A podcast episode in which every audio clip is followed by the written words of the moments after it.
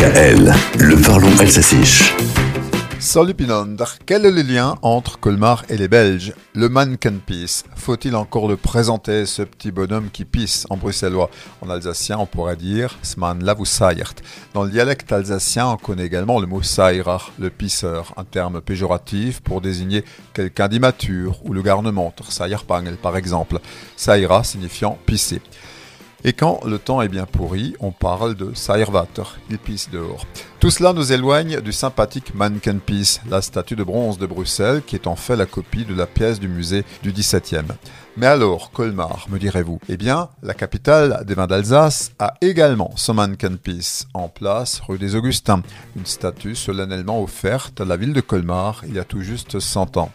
Les Belges voulaient effacer les souffrances endurées par l'oppression allemande et fêter la gaieté belge associée à la bonne humeur alsacienne.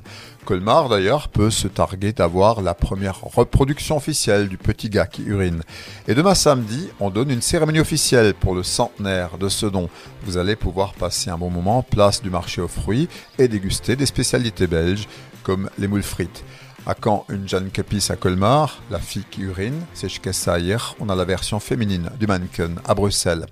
Mais n'abusez pas de la bière, sonst mienner ins là.